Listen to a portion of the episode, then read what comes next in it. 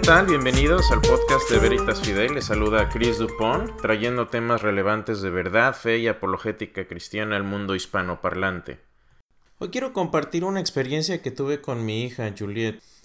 Es importante que como padres nos preparemos para las preguntas que van a venir de nuestros hijos y a veces es impresionante no solo la cantidad de preguntas que vienen de nuestros hijos, sino la calidad de las preguntas. Yo estoy empezando a recibir preguntas de ella. Es una niña de nueve años, muy curiosa, y no necesariamente por la madurez a veces que tienen sus preguntas, sino por la complejidad que se requiere para contestarlas con credibilidad. Mi hija me preguntó hace poco, eh, estábamos ya a la hora de dormir, después de orar, y me dice, papá, si Dios es bueno, ¿por qué entonces no perdona a Satanás y lo vuelve bueno? Yo dije, wow, qué pregunta tan profunda, ¿cómo le contesto? Y en esos momentos recordé un poco lo que había visto yo en una clase con eh, uno de mis profesores, el, el doctor Clay Jones y me puse a pensar un poco. Muchas veces hay que parar, reflexionar y es perfectamente válido decirle a nuestros hijos o a otra persona que nos pregunta, ¿sabes qué? No sé realmente bien, ¿qué te voy a contestar? Pero ¿por qué no, no me dejas que lo investigue? Esa es una respuesta perfectamente válida.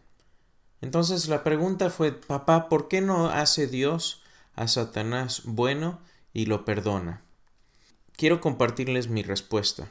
Yo le dije, hija, Dios le dio libertad no solo al ser humano, sino también a criaturas celestiales, como los ángeles.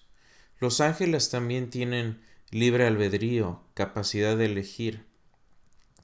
Y el libre albedrío abre la posibilidad de que la criatura que la posee se rebele contra Dios. Pero sí, la criatura no tiene libre albedrío, entonces tampoco tendría la posibilidad de que existiera el amor verdadero. Porque si no hay libertad de amar, tampoco puede haber amor. Por lo tanto, entonces Dios se arriesga a crear seres libres, aun sabiendo que existe la posibilidad de que se rebelen. Porque el único amor digno de recibir es el amor que se ha libremente dado.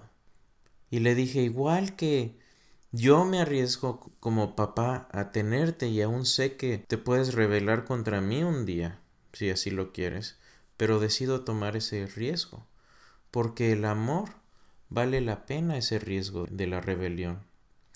Y Dios respeta a sus criaturas incluso en su rebelión, y Dios por respeto a la persona de Satanás y a los ángeles que le siguieron, no los va a forzar a estar en su presencia si no eso sería una violación de su libertad.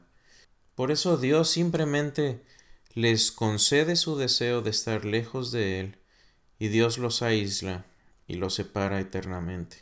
De esa forma Dios pone la maldad en cuarentena y al mismo tiempo muestra a sus criaturas libres que el pecado es algo grave. Los niños tienen muchas dudas, van a venir preguntas difíciles, y yo les invito que como padres Nunca le demos a nuestros hijos una respuesta a la ligera, sino que como padres preparémonos y estemos listos para dar una respuesta a todo el que nos pregunte por la esperanza que hay en nosotros, y a quién más sino a nuestros hijos también. Muchas gracias y hasta la próxima.